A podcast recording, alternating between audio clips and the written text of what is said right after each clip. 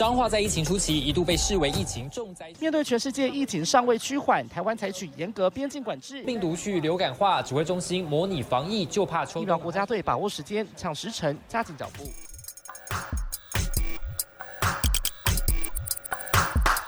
欢迎跟我们一起五四三。一七五四三，我是子凡，嗨，我是坤庆，大家好久不见，在这边呢，好久不见，先跟大家说一个喜讯，喜讯就是呢，我们登上了 Apple Podcast 平台的瞩目新品，来来点掌声。欧某欧某，这个是多么一个里程碑！我想节目走到现在，对不对？你知道我们走到现在几个月吗？对，而且我刚刚就在跟他们说，他说问我说：“哎，你们登上那个瞩目新品，你有没有就是觉得很开心？”我说：“很开心啊，但是我们好像已经不是新品了。”对。后来我们就发现哦，原来瞩目新品只要是还没有到半年内的都算是新品哎，因为我们现在就是对，我们的确是已经将近接近到要半年的左右了，也非常谢谢就是听众朋友们的支持，有大家的支持呢，我们才能登上这个瞩目的新品的部分。所以我们一登上那天，我们就是呃整个地毯式的感谢大家，有地毯式吗？我们要感谢的人也没有很多啦，毕竟你也知道我们粉丝就是也还不够多。哎呦，不要这样嘛，持续有稳定在成长当中。不要像有些节目已经收了，你好干净。哎呦，新年第一枪，对不对？好，你我这是。我我这真的是不敢开口。对了，然后希望大家还是持续的支持我们。然后呢，呃，因为我们现在的我有在看那个后端数据，我们的订阅的粉丝也有明显在增长当中。然后也是很希望说，希望大家就是能够持续给我们一些回馈，这样子，不管是评分啊，或者是这个评论也好，多多的给我们，我们才会有知道就是我们要如何改进这样子。对，所以这个部分呢，大家如果有看到我们的节目出现在这个节目的列表当中，就不要。列上你的点阅，你就赶快点。对，双击双击 双击，就是双击会毁掉哎，把它点进去，然后开始听每一集，就是找你有兴趣的内容，这样子里面就可以。听到我们就是瞎哈拉五四三很白痴的这边聊天，虽然说有一些就是实施议题可能有点小过时，但是有一些资讯是不会过时的，好吗？OK，所以就是给我听，Never out of fashion。没有啦，在这边真的要说，跟人说好久不见了，而且呃，虽然说就是因为我我个人因为家庭的问题，所以就是消失了一段时间，但是我们还是有陆陆续续生出许多的呃秒懂一件事来告诉大家，就是呃一定要知道，然后很快速的带大家来掌握，就是。医疗方面实事的一些重点，这样对。那因为呢，通常都是一些懒人包，所以呢，我们是希望透过说最短的时间，然后让大家迅速吸收一些最需要知道的这些内容，这样子也希望大家会喜欢。对，那大家听了吗？嗯，好，应该还没，所以应该赶快去点来。等一下听完我们节目，请你赶快回去回听，好吗？很重要。我们我们来罗列一下，我们现在有哪些秒懂一件事的内容。呃，我最近录的这个一集呢，是讲了国内的疫苗进展，然后还有英国变种病毒的一些资讯，然后还有一些。鉴宝上面的议题已经确定的那个利率，嗯，然后我录了天网嘛，对，大家跨年演唱会的时候，天网这个议题可以说是抓出很多顽皮的小朋友，对，那就是如果你想要知道说它到底是如何运作的话呢，也可以听一下这个昆庆的第五集，对对对，好，那这边我要来跟大家闲聊一下，就是为什么我消失这么久的部分，嗯，你消失，可是我觉得有点小悲伤哎，你确定？嗯，因为就是我当然不用罗讲太多细节啦，反正就是呃。就是我最亲爱的阿妈就是过世了这样子，然后就是在平安夜那一天，所以我平安夜我因为刚好那时候我刚好是休三天，是，所以我第一天我休第一天的时候，那个我妈就打电话来跟我说，说就是叫我赶快回家这样子，然后我本来想说啊，就是回去看一下，因为可能也没有那么快，但是没有想到就是我们看完之后，我看的那一天我是隔天去看，然后当天下午就是阿妈就病逝了这样子，是是是，所以那时候我们就在那个家人就在讲说，可能阿妈在等我回去这样。嗯嗯，因为我妈自己是后来说，因为我阿妈也是算是生病很久，是，然后她到后最近这几个月呢，其实她开始出现有一点想要放弃的状态，嗯，所以她可能也是在等我们回去，就是看完。呃，大家之后就就想说去西方极乐世界了，这样子。嗯嗯嗯。所以，所以这件事情一直到呃，我跨年还是有回去上班，然后是其他一直到今年，像是我今年一月初也只上了一天班，然后一直到五号我阿妈告别式，其实我中间休了很多假，就是在处理阿妈的后事，这样，所以也没有办法一直来录音跟大家见面，然后来聊跟子凡聊聊天这样子。对。所以呢，但现在事情已经处理完了，所以我们又要开始恢复正轨。二零二一还是要崭新的出发这样子。对，这是我们二零二一年的第一次录音。第我们大概已经隔了有一个月哦，要一个月哦，真的。所以呢，就是还是希望大家会喜欢我们明年，就是今年啦，这一整年的节目，我们还是会持续带给大家很多的一些时事相关的资讯。那这个部分呢，希望大家也在今年呃一直到年尾的部分呢，但是今年还是希望大家多多给我们支持。对，那子凡换我来聊一下，就是最近的事情。我知道我最近做了一个非常糗的事情，我真的是关系到我的职业生涯。啊，这么严重？因为你知道吗？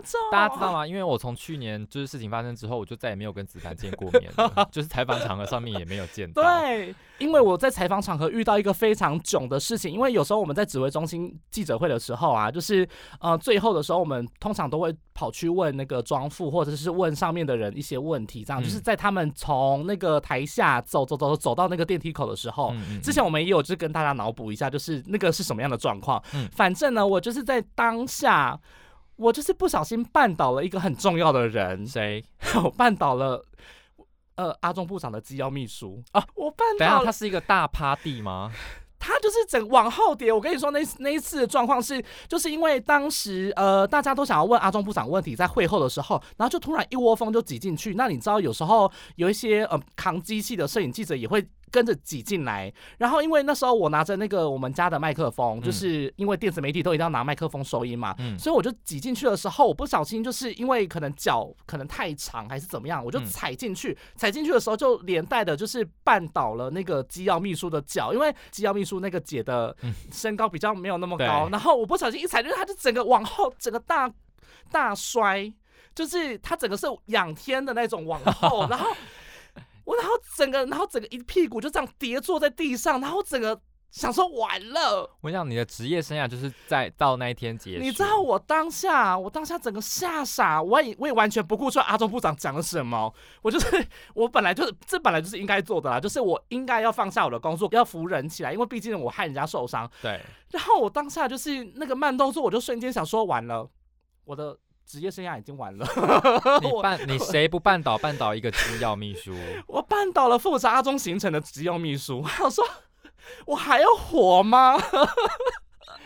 然后那时候还好，就是因为真的就是那个姐真的是人太好了。我那时候赶快就扶她起来，我就说你真没事吗？因为我刚刚看到你真的摔得很大力，然后我真是千抱歉万抱歉，然后从头到尾我是一直跟她说对不起，然后对，然后就是。嗯，包括在之后，他那个阿中部长上广播节目专访的时候，我又遇到他，我就说姐真的是上次真的对不起，然后你真的没有事吗？有没有需要就是嗯给你药膏擦或什么的？对对对，有没有去看医生？他就说真的没有事，然后我才有点放心，因为就是真的绊倒了一些很重要的人物，我真的是这个罪孽，我真的是承担不起，你知道吗？我想说，二零二一年 才刚开始没多久，我就做出了一个超级糗的事情。好了，anyway，反正我觉得就是。没关系，就是还好他没有事，然后也没有受伤。好啦，你一直有一直有在关心他，以及跟他道歉，我就觉得他应该是心里面可以接受。而且如果他有听我节目的话，我再一次的，而且那个状况那个状况之下，真的就是一个非常混乱，所以真的他一他一定也知道你不是故意的啦。对，而且其实说实话，那个状况其实都会很危险，我们也很常会遇到这种突突然。蜂拥而上的那种场合，因为毕竟有时候我们很急着要问部长问题，或是很急着要问一些重要人物问题，他必须得回答，我们必须要问的时候，大家就会一窝蜂的挤上去。有时候也会很常会发生这种推挤或是那种冲突的意外，像机场接机的时候就很常会发生这样的事情。但是这种东西真的还是要小心啦，因为真的，因为他们那种呃，也不是说上了年纪，就是比较岁数比较大的人，真的，一跌倒就真的是不行哎。对，所以我有时候真的是。我们在采访场合的时候，虽然真的是难免一定要这样做，但是我们都还是要注意自己的安全，真的。对，真的啊，这个半岛的事情，我觉得你不觉得很糗吗？如果是你发生的话，你怎么办？我真的是会一个送礼。你会到送礼吗？我本来是有想说，我赶快去买一条药膏给他擦，因为我觉得他一定有撞到 OK，就是屁股的部分。所以你会送礼是不是？就是可能后来后续表示一下哦，毕竟他也是算蛮重要的人物。真的很重要。但你不要绊倒阿中部长就好了。哇，绊倒他，你绊倒阿中部长，立刻登上新闻，我整个承受不起，我马上就是被大家肉搜。好了，反正就是分享一下我的糗事。对啊，我最近倒是没发生什么糗事，所以还好好没关系。而且最近呢，因为过年要到了，我还要再分享一个，我真的是不得不说，嗯，每年我们都要为了这个东西来焦虑，就是过年的时候，因为我们记者的调度因为会很少嘛，所以就是必须要录一些留稿。是啊。每年都还要录那个，就是要特别为了这个东西，然后制作一个预录的新闻这样子。嗯，光是找主题就很麻烦。反正就是主管他们在审那个题目上面，就是又会有自己的要求。嗯嗯。然后我想说，要交两条新闻已经够难交了。嗯。然后我还要自己花，就我们平常自己上班的时间，我们平常已经有自己要处理的一些一二一八的 daily 新闻，还要特别去。拨时间去找另外找受访者，要另外找时间另外拍。嗯嗯，我们没有另外给时间呢，你不觉得很荒唐？所以你挑了什么题目？我还没挑。先。我去年是挑，我先讲我去年挑什么？我去年挑了就是白痴公主，就是。百万网红，我去访他。等下，可是他有限定说要什么？没有内容的，什么主题都没有限制。然后我就是做网红专题，我要我就做网红系列的。第一个，我就是去找了 IG 的美食部落客，就是订阅人数都有破万的、破十万的那一种，就是问他们说哦，到底是怎么去经营那个 IG 部落格？然后，然后还有就是 IG 的一些经营小技巧，就是社群经营的部分。然后另外一个，我就是找了白痴公主，然后我就是请他帮我模仿一下，就是当初他为什么对配音有兴趣。去啊，什么相关的？因为他也是百万订阅的网红，所以就是后来有找到他这样子。这这些都是因为我平常就有认识的人朋友啦，所以就是才会去做到这个。可是今年我就是没有，你知道我朋友也没有那么多啊，嗯嗯嗯，所以你就变成说你还要再找，就很麻烦。然后嗯，对，就很忙。但是没有限制题目，我就觉得还 OK 啦，因为这样就你就可以找自己想要做的题目。可是你们公司有在限制吗？我跟你讲，我们前年我们是要求各组都要做那个。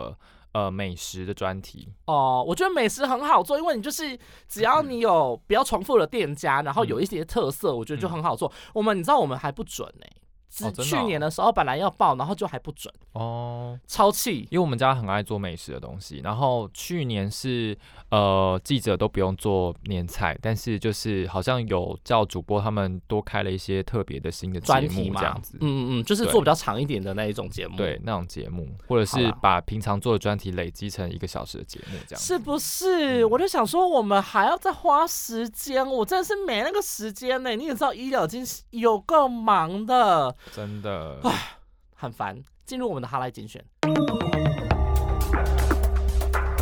哈赖精选。啊，新年嘛，我们还是要斩钉截铁一点。好，喂，我们跟大家说新年快乐了没啊？有啦，这个。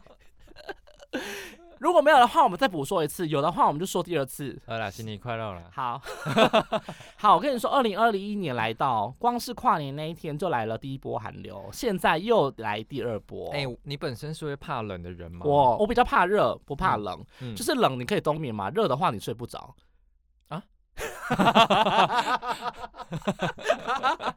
你有懂我的意思吗？你也知道我是一个很爱睡觉的人。对，这冬眠的部分，哎，就是大家还有记得那个子凡上次睡了一天 一两天吗？就是整个处于冬眠的状态。我跟你说，我今天录音的时候也是吓坏了。我今天也是啊，我也是睡到下午啊。啊，你下午不是还在回我 line 吗？对，但是就是我在床上 回，回完之后就睡，再再起来回。我跟你说，我宁愿冷死，我也不要冻死。我因为冷到睡着，也也比较宁愿热到睡不着。哎，可是我觉得今年的寒流跟呃去年的年底的那个寒流来比，我觉得今年的这个寒流就这几天好像真的比较冷。有比较冷吗？我觉得有，因为它比较常下雨，所以一刚开始湿湿冷冷，一定会体感温度会比较低一点。我觉得。而且我觉得比起就是二零一八年那时候不是有一波什么霸王级寒流吗？二零一六还是一八？好像是一八，它是吗？二零一六是二零一六吗？嗯，哦哦，对，因为那一次我记得，对对对，好像四四年前喽，好像我在当兵的时候，对我那时候是哦，我那时候在前东家，我有去跑那个霸王寒流，那一天我晚班。那你觉得跟那时候相比？我觉得那时候。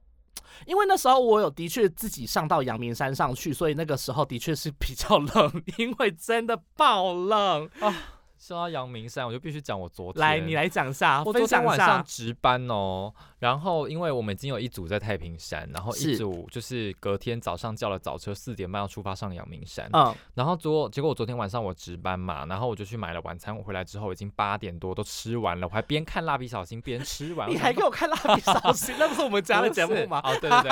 然后我就想说，都已经八点多了，应该不会再叫我干嘛吧？嗯。然后结果呢，八点多跑来跟我小小魏主管跑来跟我讲说：“哎，坤庆，你现在上一上阳明山，然后，哎，你知道主管们讲这种话都讲的很容易似的，对呀？吗？我说，哎，二子坪很远哎，然后 八点多，八点多啊，他就说你就上去看，好像蛮多人，就是蛮多人在在那边等待等等雪之类的。嗯，我说哦好，然后结果我就上去了之后。结果你知道吗？超可怕，因为那时候已经晚上了，都已经晚上了嘛。然后当然前面半段就是上山的过程中都都还好，但是开始进入到很深山的部分的时候，有一段哦是完全没有路灯的。然后呢，就是因为下雪之前一定会下雨嘛，对，所以昨天就是暴雨。然后雾气弥漫，然后又没有路灯，我们就只能靠我们的车灯、大灯这样。对对对，某一段真的是超可怕。可是人有很多吗？我跟你讲，我昨天上去的时候人超多，就是假的，沿路上都停满了，就是车子就等在那边。然后我就下车之后想说，哇靠，也太冷了吧。体感温度只有负一度，请问一下，你有穿多吗？我真的，我那时候超担心，我想说你会不会穿太少？我穿了两件外套，然后下车完完全不行。呃，如果要防的话，你要套那个什么轻便雨衣在中间夹层。哦，是哦，对啊，因为我穿了其中一件还是我们公司的防风外套，嗯嗯嗯，对，然后下车还是完全不行，就是整个超冷，然后 他那边刚好有一个厕所这样子，然后大家大家要下车都躲在那边，因为还下雨嘛，嗯，然后然后我就赶快抓人访问，然后访一访就突突然出现了六七个大学生，他们就骑摩托车，他们还骑摩托车哦，然后就只应该是文化的吧，好像不是。不是，然后就穿了雨衣，然后只穿一件外套这样子就。夜冲上来我就访完他们之后，因为他们就很嗨嘛，他们会不会是之类的？然后，然后我就说，我说你们是大学生吗？他说对，我们是。然后我就说，哎，我已经过了这种就是热血的年纪。你在那边跟人家老生常真的，我在跟他们老生常谈，你知道吗？我就跟他说，哎，我真的已经过了这种就是热血年纪，你们现在还会夜冲上来追雪，然后他们还要走上去那个驻航站。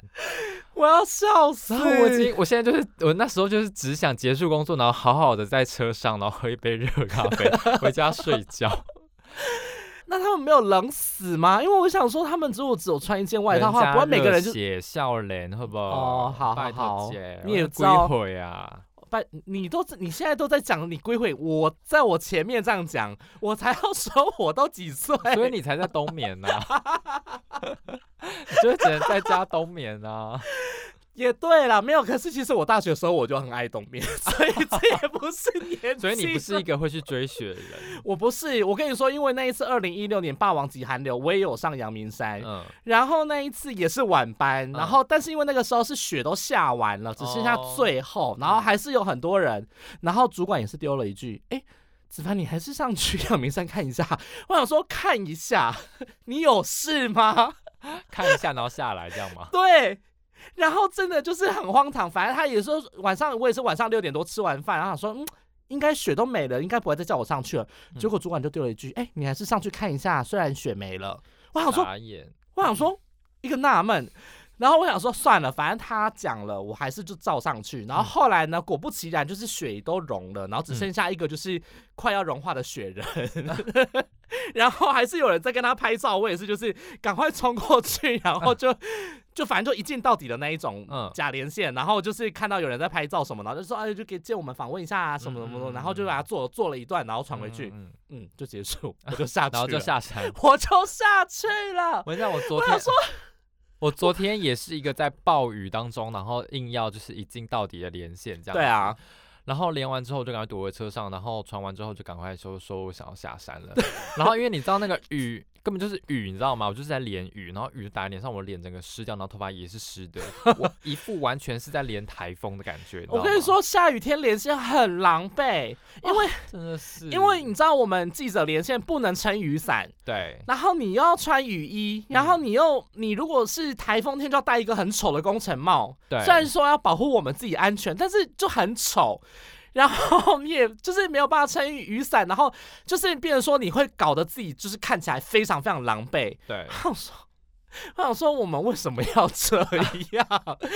至少我们看起来不要那么狼狈嘛，就是整个呃整个脸是要看起来是可以讲话的那个地步。可是有时候我们真的是连线当下是完全就是包的紧紧紧，或者是就是看起来整个就是披头散发这样子，真的是很难为啦。好啦，那这一次呢，因为寒流来袭，就是上一次上去年底的那一次，包括像是呃阳明山嘛、太平山什么的都有降雪。对，那这一次呢，原本大家说好像可能一千公公尺以上的高山才有可能降雪，就没想到还是很多地方都已经降雪了，包括像是可能一百一千公尺海拔一千公尺以下的都有。这次雪线好像到八百公尺就有下雪了。对，所以所以像我昨天去的那个二子坪，海拔大概八百一十六公尺，对对对，它今天就已经整个大下，而且我看那个你知道我，看那个那个 iPhone 的上面那个天气 App 上面全部都是雪花。啊，对啊，我就想说，好啦，今年真的是有够冷哎，就是那个台湾真的下雪的部分，而且我看 BBC 还有报哎啊。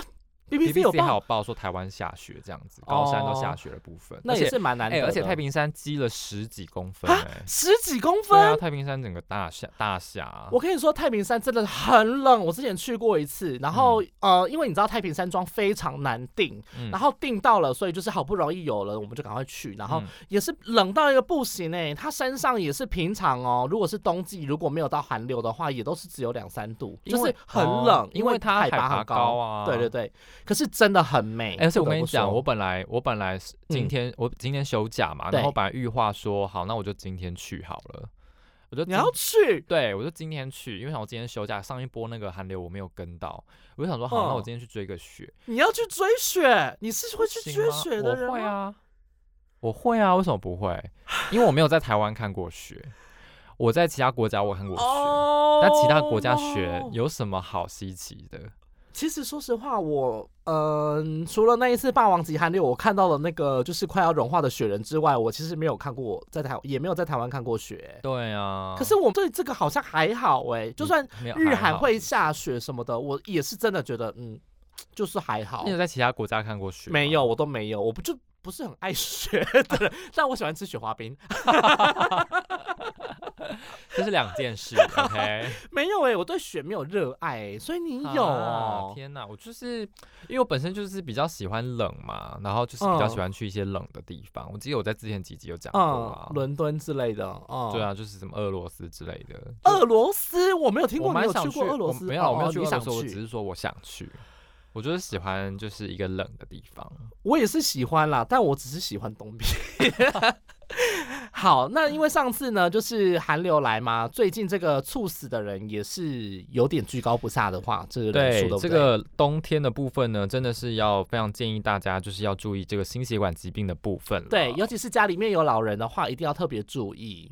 对，因为像是我记得那时候我看到说，医师就想说，像这种寒流来袭啊，或冬天的部分啊，就是要一定要注意，除了中风以外，好像是什么心肌梗塞啊、心因性猝死之类的问题。这次寒流来袭，昨天一夜好像就有十几多个人，就是因为这样子疑似发生猝死的状况，然后其中年纪最小是还四十岁的男生哦，哇，中壮年呢？对啊，四十岁哎，嗯嗯嗯，四十岁。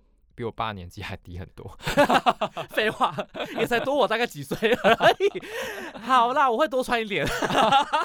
哎，这真的不能开玩笑。像我对，真的，因为像我今天，我之前不是有讲过，说我有血脂的问题吗？嗯嗯，对。然后像我从去年九月开始吃那个燕麦。不是吃药，然后加燕麦，然后吃药吃到去年，呃，这呃，就去年十二月，医生叫我说，那好了，吃了三个多月，你可以去抽血了，嗯，就是在医院看说有没有恢复正常。是哦，对，但是因为刚好刚好碰上那个我阿妈过世，所以我后来就没有先去抽，我今天早上去抽血。哦，好，那应该下个礼拜会有结果。对，下礼拜应该会有结果，所以我就是要看看。看看我的血液有没有恢复正常。拜托大家，二零二一年一刚开始真的要健健康康的哦。对，而且说到那个心肌梗塞的部分啊，像我阿妈这一次就是因为急性的心肌梗塞，是然后送医。但是呢，我阿妈很厉害的原因是，她如果没有我们没有送她去医院，我们不会知道她有心肌梗塞的问题。他是因为他是他原本是那个尿液减少，然后就送医之后就发现说，哎，他尿道好像有感染。但是因为你知道老年人他们就是所有的那个基本检查都要做嘛，是。结果心电图一照出来说，哎，我阿妈有心急性急性的那个心肌梗塞，哦，才发现心脏也有问题。对，因为我阿妈过去是没有心脏的问题，但是她是三高的患者。嗯嗯嗯嗯嗯。结果后来就赶快做那个心导管手术啊，就发现说她的三条主动脉全部都已经塞爆，然后其中一个还红到就是塞到发紫的那一种。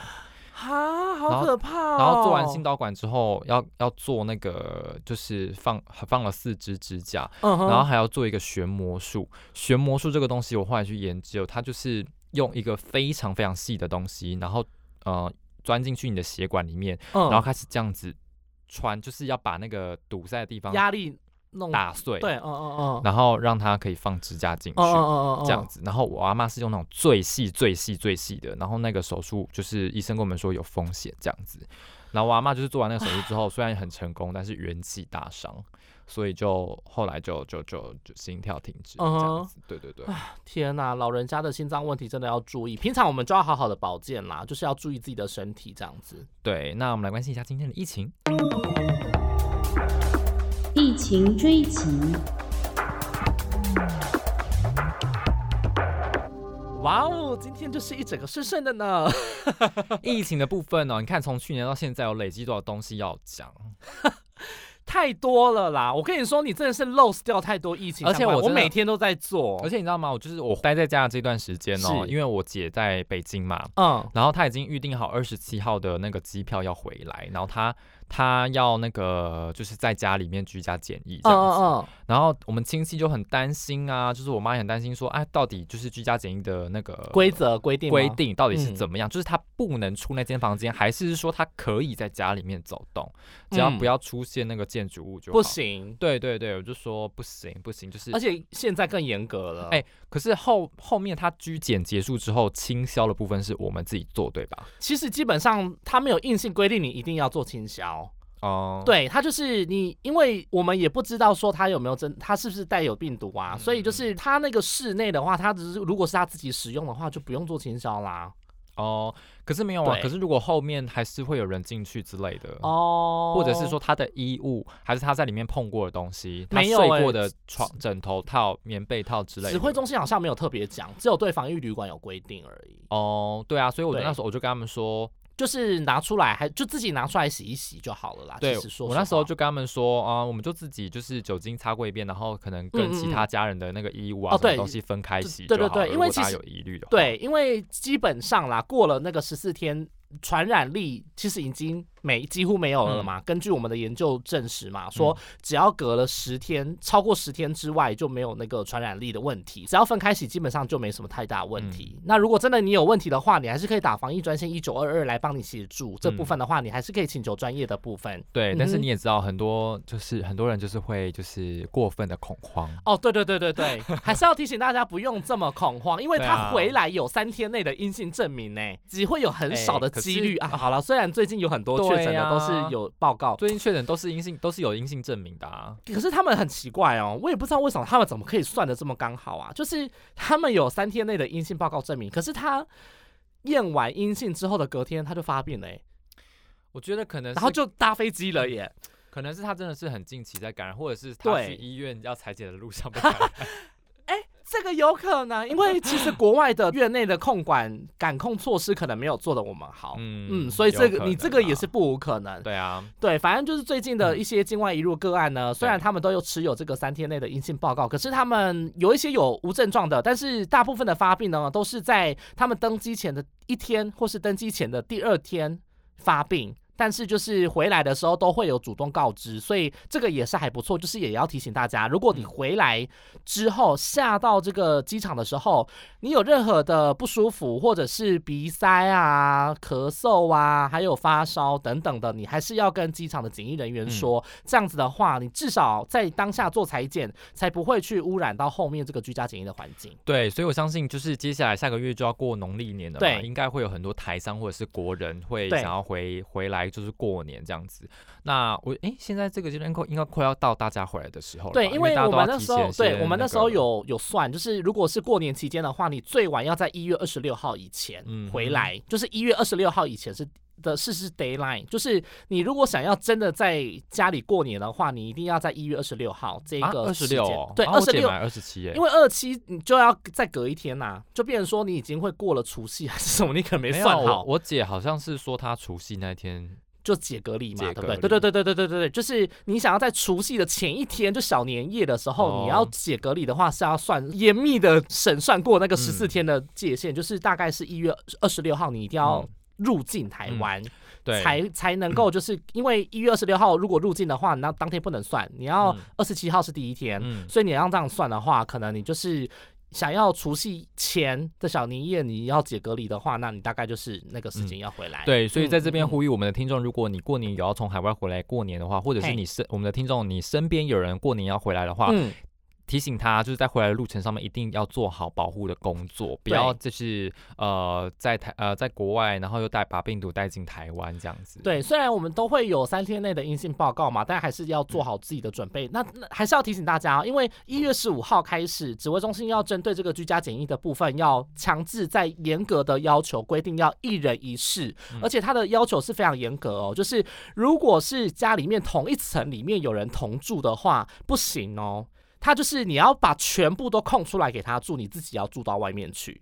你懂意思吗？就是之前没有那么严格，之前是说如果你是同一层楼的话，他如果自己待在房间不出来的话，里面有单独卫浴的话是可以的。可是现在规定不行啊，一月十五号之后不行。对，它是更严格的要求，说就是居家检疫的环境呢，要避免这个家里面有那个亲密的接触者、密切的接触者，所以它就是你如果是一整层里面大家是共用卫浴的话，嗯，或者是说可能就是公寓型的那个好像也不行，所以。这个一人一次的规定，你们大家一定要去查一下那个 Q&A，就是机关署上面有一个网站，去确定说到底这样可不可以？因为就我的认知，我记得好像不行。所以如果他住家里，但是同一层有住其他人不行，这样就不行，不行不行，就是其他人要住在外面。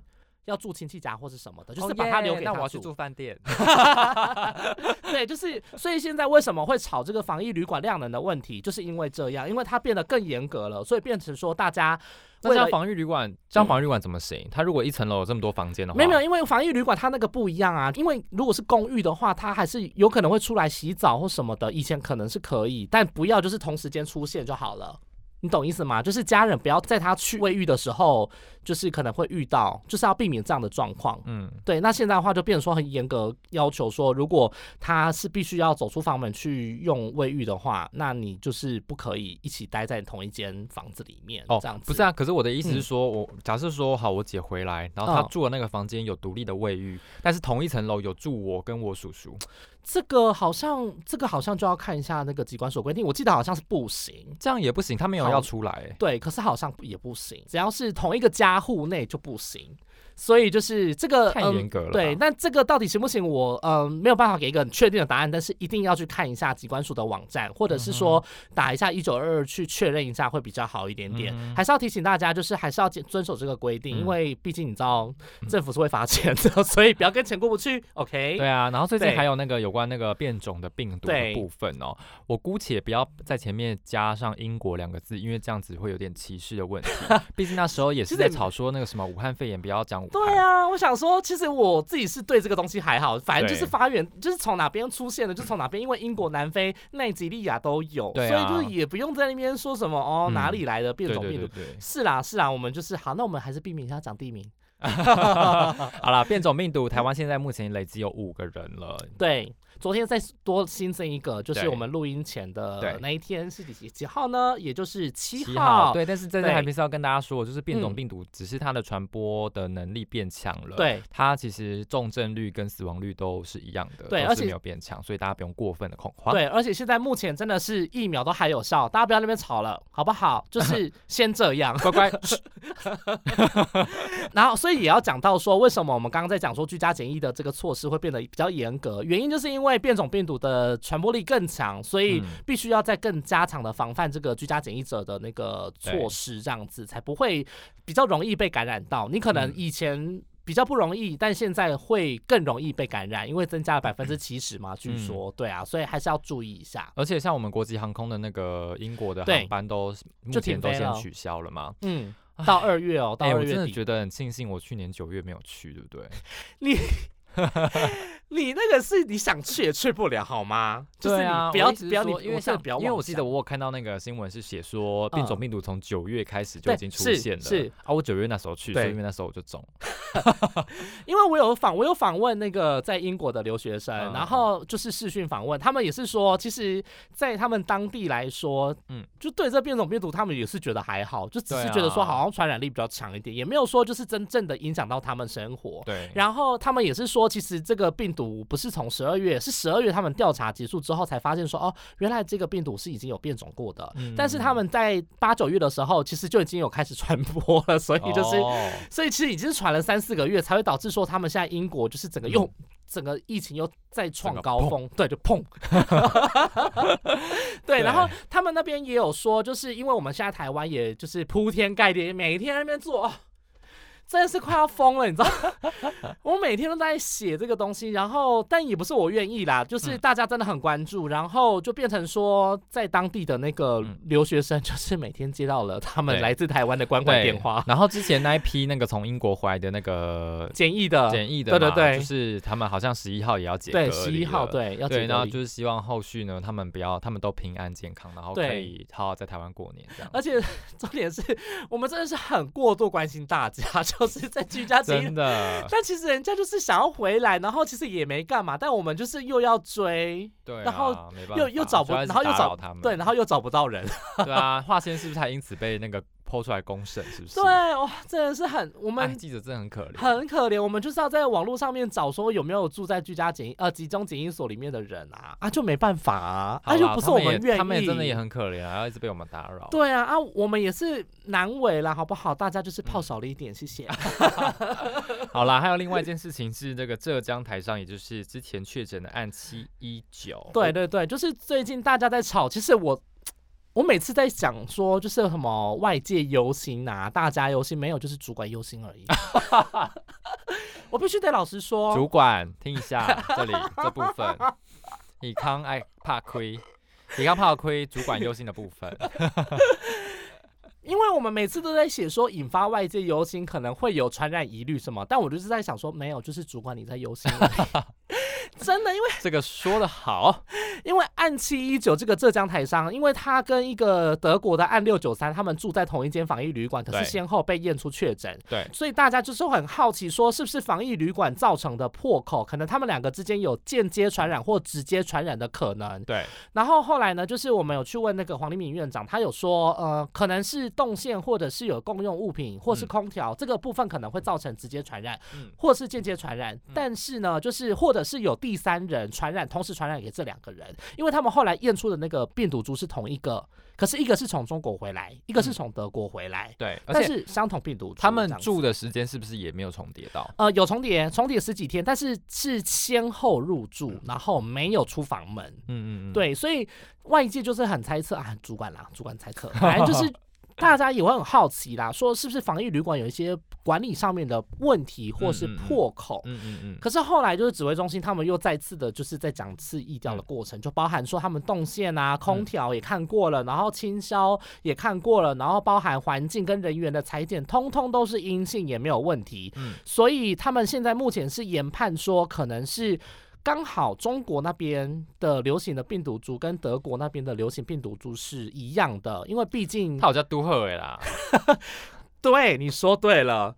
黄立明院长他们呃有一些人就会觉得说，哎，好像不太一样。中国的流行病毒株跟德国流行病毒株好像不太一样。我觉得这几率很低耶，就是你刚好流行同一个病毒株，然后跟刚好传的传到这两个人，然后这两个人还刚好住在同一个防疫旅馆。对，然后因为那个院长也有在讲那个可能啊，就说可能是因为上海机场你也知道有很多外国人，那个时候就是因为突然好像有爆出确诊病例，一度有封那个机场嘛。对，因为那个时候他说，那也有可能说在机场的时候遇到了一个从德国入境的人，在那个。机上海机场，然后可能跟他不小心感染到了。我想这个真的只有韩剧才会出现，航站情缘哦，航站情缘就是你有的病毒我也有。哦，我才不要！你有病毒然后传给我，然后刚好同一株，跟远在某一个地方的人同一株。干嘛是怎样？要怎样？要认清是怎样？是怎样？是怎样？对啊，反正就是说研判有这些可能性啦。对，那后来对，但因为重点是什么，你知道吗？重点是这个事情隔了一个月也没有爆出大规模的流行疫情，所以基本上就是结案，大家也不要再吵了，就是感染源追不到了。对，基本上就是这样啦。你也只能说就是追不到感染源，但你也不能说他群聚，因为他也没有证据可以证实。他也没有传对啦，然后他也没有造成大规模传播。对。我也觉得蛮，我也是觉得蛮纳闷的啦，也是觉得蛮庆幸的，因为台湾每一次只要出现这种，我们一直要恐吓大家说，哎，好像有可能有群聚，好像有可能有本土，嗯嗯嗯，结果都没有大规模呢，嗯嗯嗯嗯，因为我发现这件事吗？对啊，就是哎，像包含机师那个，我们那时候每次只要一讲出有这种本土群聚的时候，我们就会说，哎，大家又要开始算喽，两次的十四天是观察期，对，如果这二十八天以内有任何的其他本土群聚出现的话，台湾就大爆发，嗯。嗯嗯，我们每次不是这样恐吓大家？那我觉得下一波恐吓大家应该在过年前吧。我们已经恐，我们已经在恐吓啦，在恐吓了。有啊，我们就我每次结尾都说过年返乡潮成为考验呐。的确是考验，没错啊，因为就是你也知道居家检疫的人会暴增。我觉得我每次恐吓大家，可能也让大家起到一个比较呃会担心的一个作用。对对对，就是会更加保护自己。对，会更加保护自己一点。我们也是。好心啦，善意的来提醒大家，这样我们一个很卑微，我知道我真的很怕被泡。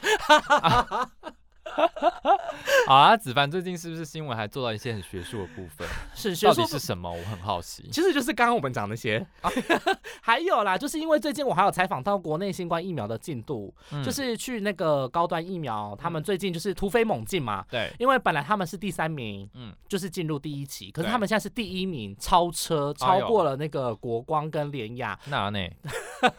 你卖药？不是啊，我是说他们为何如此的，因为突飞猛进啊！我那时候有问，因为那个计划主持人是前卫副部长林奏言，就是陈时中的前任。某某，我后来才知道啊，其实我当下不知道，我前任。我只知道他是前卫副部长，但我他的前前不是啦，不是 boyfriend 不是。什么啦，不是，我是说前一任，就是前一个任期，yes，哇塞啦，我 只有八，只有做八个月，你然后他，因为他现在是那个高端的那个计划主持人，第二期的，然后他们是说，就是因为他们的优势是在于说，他们用的是美国国卫院的技转，跟莫德纳疫苗是同样的那个抗原蛋白，我觉得有点难解释。反正就是他们采取的是同一个病毒的那个表面的肌蛋白的那个抗原，所以就是变成说他们两家莫德纳有效的话，那高端也一定会有效。嗯，所以莫德纳刚之前也研究已经证实了嘛，也在打了嘛，所以反推过来，所以高端的话，目前现在测试这个效果也是有效的，就是包含免疫性的部分，就是有一定的保护力。第一期的受试者四十五人里面都有，然后还有安全性也没有什么问题，因为没有严重不良反应，然后也没有发烧，重点是没有任何一个人。发烧哦，他们是测二十到呃六十五岁的健康受试者，没有任何人有引起发烧，因为你知道流感疫苗有时候还是会发烧，但这个没有，然后也没有就是只有局部的那个接受接种部位会有疼痛这样子，所以就是代表说蛮安全的，然后就有通过食药署的合可。嗯，所以所以说他有说他最快什么时候会开？最快的话就是第二季。他们是说，希望第二期的是三个月内就要收三千七百个人，在三个月内，也就是现在一月嘛，所以他们预计是三月内全部都收齐，然后就都开打。然后呢，因为他们要观察至少两三个月嘛，所以最快的话是第二季末，也就是大概六月的时候可以。他们是希望啦，渴望可以在六月获得紧急使用授权这样子。对，就是所以最快的话，如果六月可以上市的话，那六月七月就可以达到了。不过呢，他们量。产的量其实不多啦，大概好像只有说一两百万剂左右，也没有不是大量的，还需要在一段时间才能有那种量产上市这样子。所以国内的疫苗也有了，那国外我们有采购了，那其实大家也不用太担心。不过重点还是你敢打吗？嗯，对吗？对了，重点还是这个。子凡是会观望，那大家第一波打的也，我们也没办法。对，第一波我们也不会打到，因为毕竟还是要给医疗跟防疫人员来打这样子。那就是我们也。我猜，我猜部长会不会自己出来先带？一定会啊，带头先。一定要，一定要。总统跟那个行政院长也都通通都要打，都给我去打，排队打。对，都给我打哦，都给我打哦，你不要这边。就像美猪一样嘛，带头先吃。对，没错，都给我带头吃哦。对，反正就是这部分的话，就是大家后面我们也会陆续帮大家观望一下现在欧美施打的状况，这样子。也欢迎大家就持续锁定喽。对啊，好啦，那就是以上今天的内容。你要不要讲一下后面你会不会讲？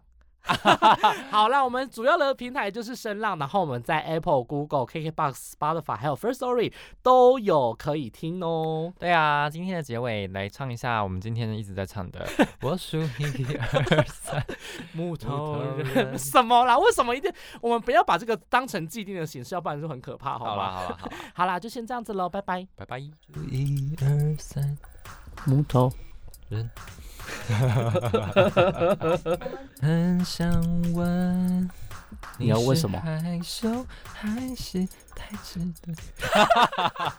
等一下，什么意思？哎，我要这个，我们都是童年，好不好？回忆杀的部分，我觉得一二三木头人比较是回忆。